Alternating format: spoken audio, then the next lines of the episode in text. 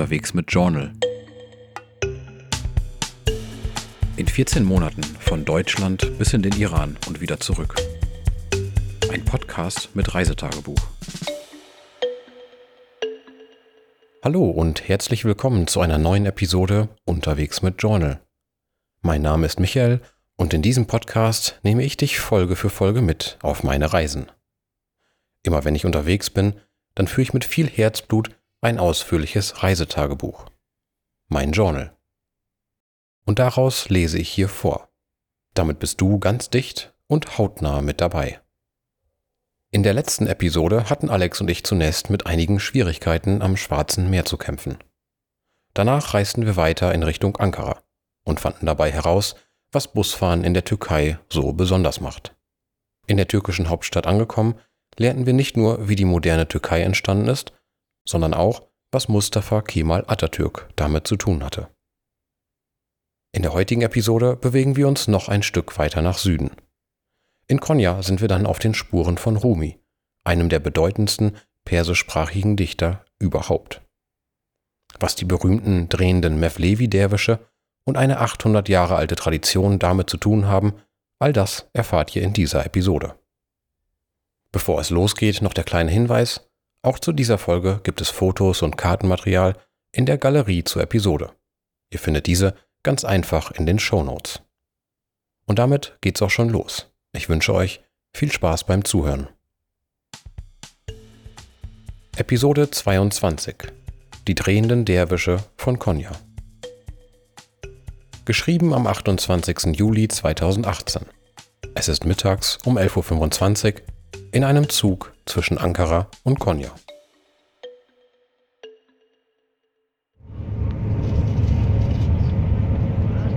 Gerade sitzen Alex und ich in einem Abteil des Hochgeschwindigkeitszuges, der uns innerhalb von nur zwei Stunden ins 250 Kilometer weiter südlich gelegene Konya bringen soll. Die letzten Vororte der türkischen Hauptstadt haben wir längst hinter uns gelassen. Nun rauscht eine sehr trockene, leicht hügelige Steppenlandschaft an uns vorbei. Das von der Sonne verbrannte, gelbbraune Gras wird nur ab und an von einer künstlich bewässerten, grünen Ackerfläche unterbrochen. Nach Konya fahren wir vor allem deshalb, weil wir uns dort die drehenden Derwische anschauen möchten. Um ganz ehrlich zu sein, frage ich mich gerade, ob sich das überhaupt lohnt, nur für die Derwische den weiten Weg bis nach Konya auf uns zu nehmen.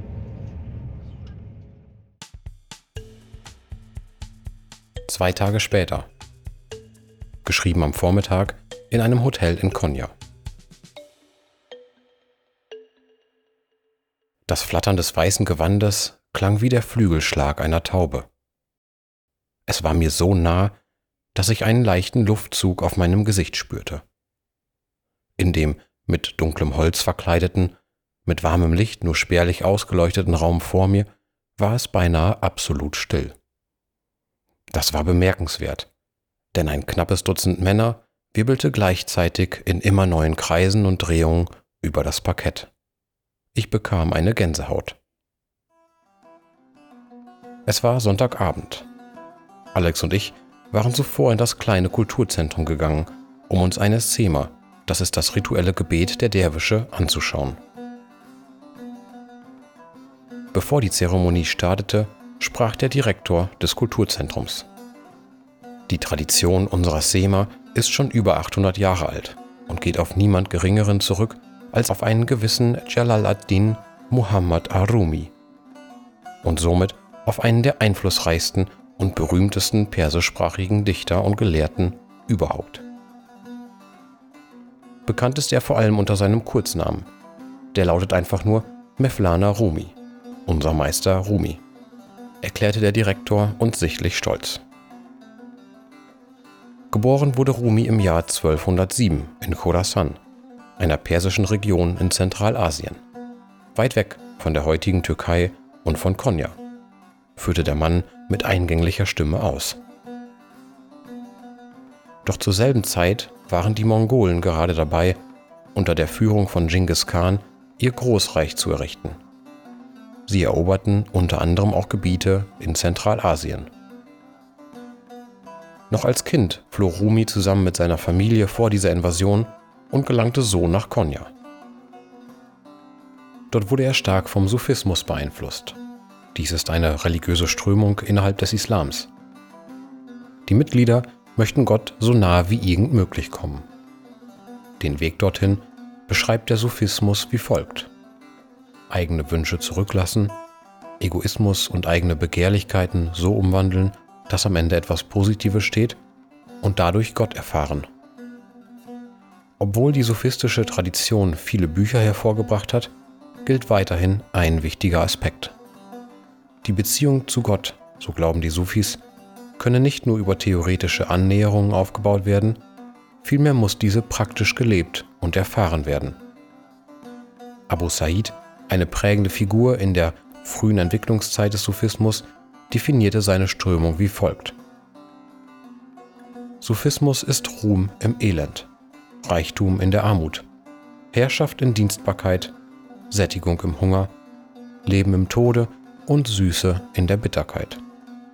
Der Sufi ist der, der mit allem zufrieden ist, was Gott tut, so dass Gott mit allem zufrieden ist, was er tut. Einige Sufis gehen so weit, dass sie sich weder dem Islam noch einer anderen Religion wirklich zugehörig fühlen. Für sie ist das Zentrale ihrer Spiritualität kein heiliges Buch und auch keine heilige Stätte.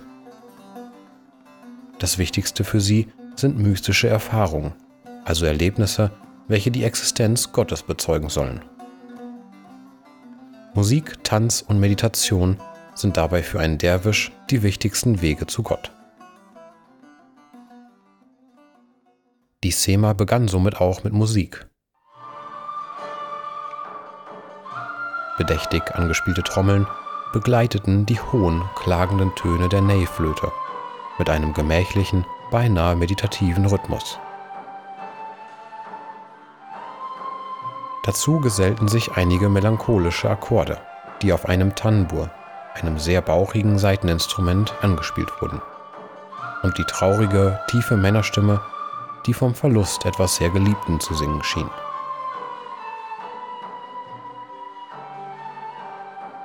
Die Derwische knieten zunächst dicht beisammen auf ausgelegten Fellen am Rande der kreisförmigen Bühne.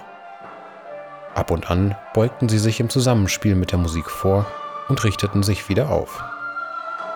Anschließend gingen sie, angeführt von ihrem spirituellen Meister, auf eine gemächliche Wanderschaft. So zogen sie einige langsame Runden durch den Raum. Erst danach begann der Drehtanz, für den der Mevlevi-Orden so berühmt geworden ist. Die Derwische traten einer nach dem anderen vor ihren Meister, verbeugten sich und legten ihre schwarze Robe die Chirka ab.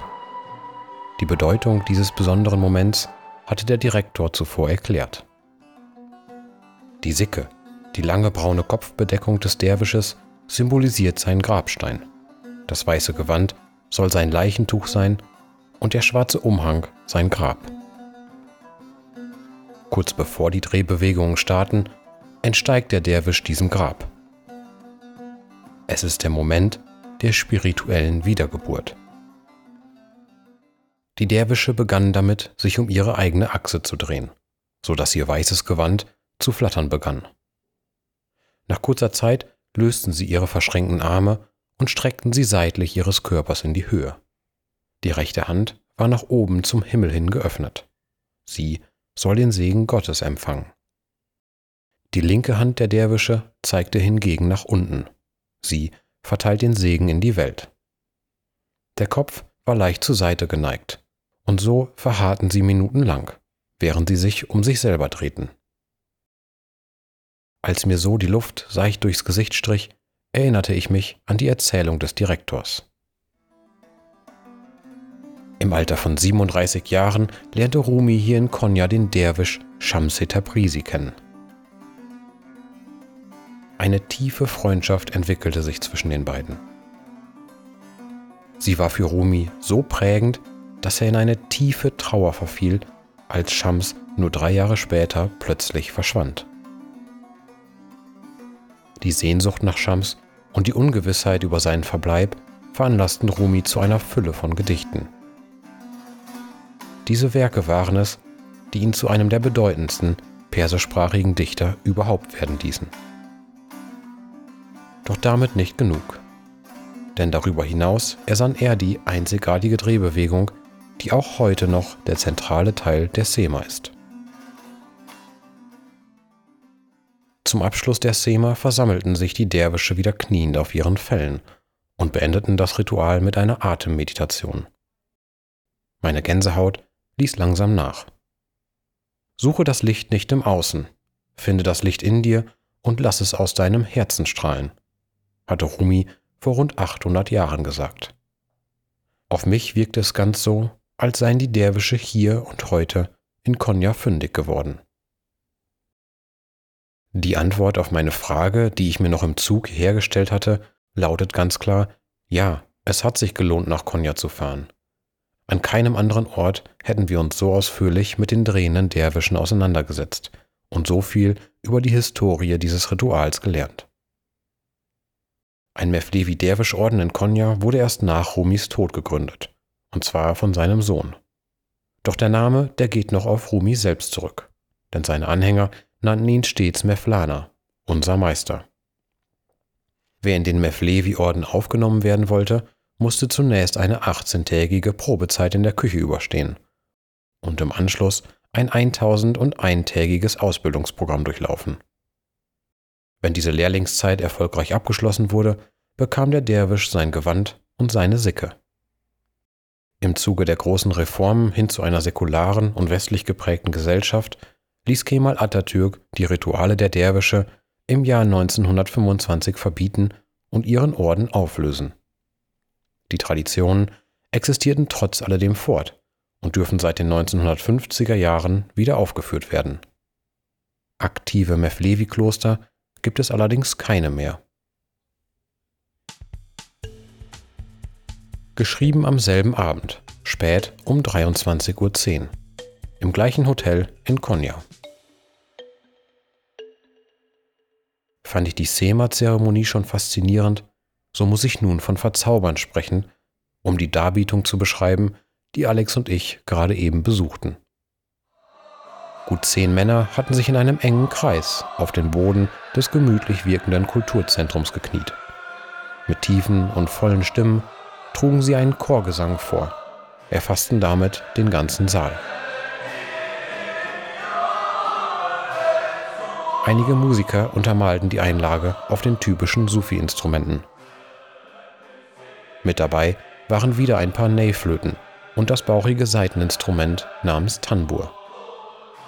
Trommeln gaben den Rhythmus vor und wurden heute wesentlich flotter angeschlagen als noch bei der Sema. Aber dieser Gesang,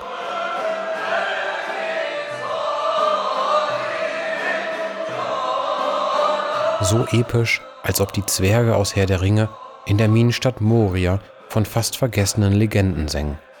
So mitreißend fühlte es sich zwischendurch an.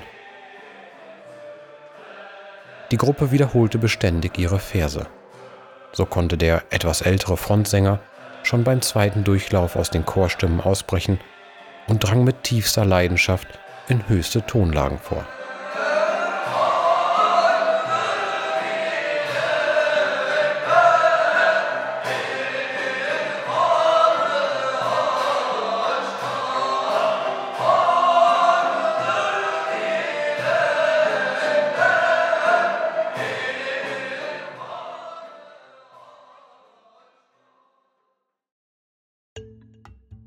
Das war Episode 22, die drehenden Derwische von Konya.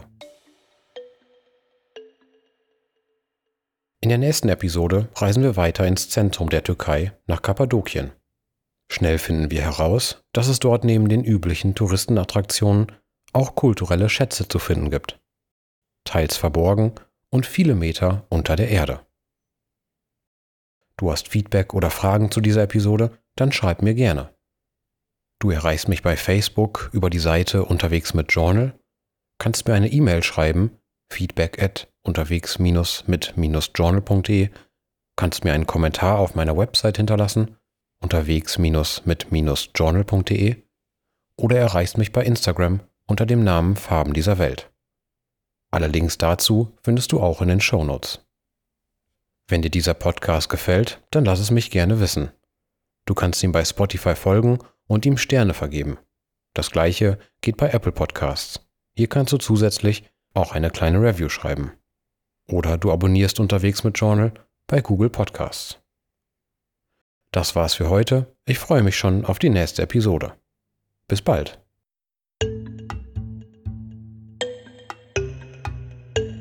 Unterwegs mit Journal. 14 Monaten von Deutschland bis in den Iran und wieder zurück. Ein Podcast mit Reisetagebuch.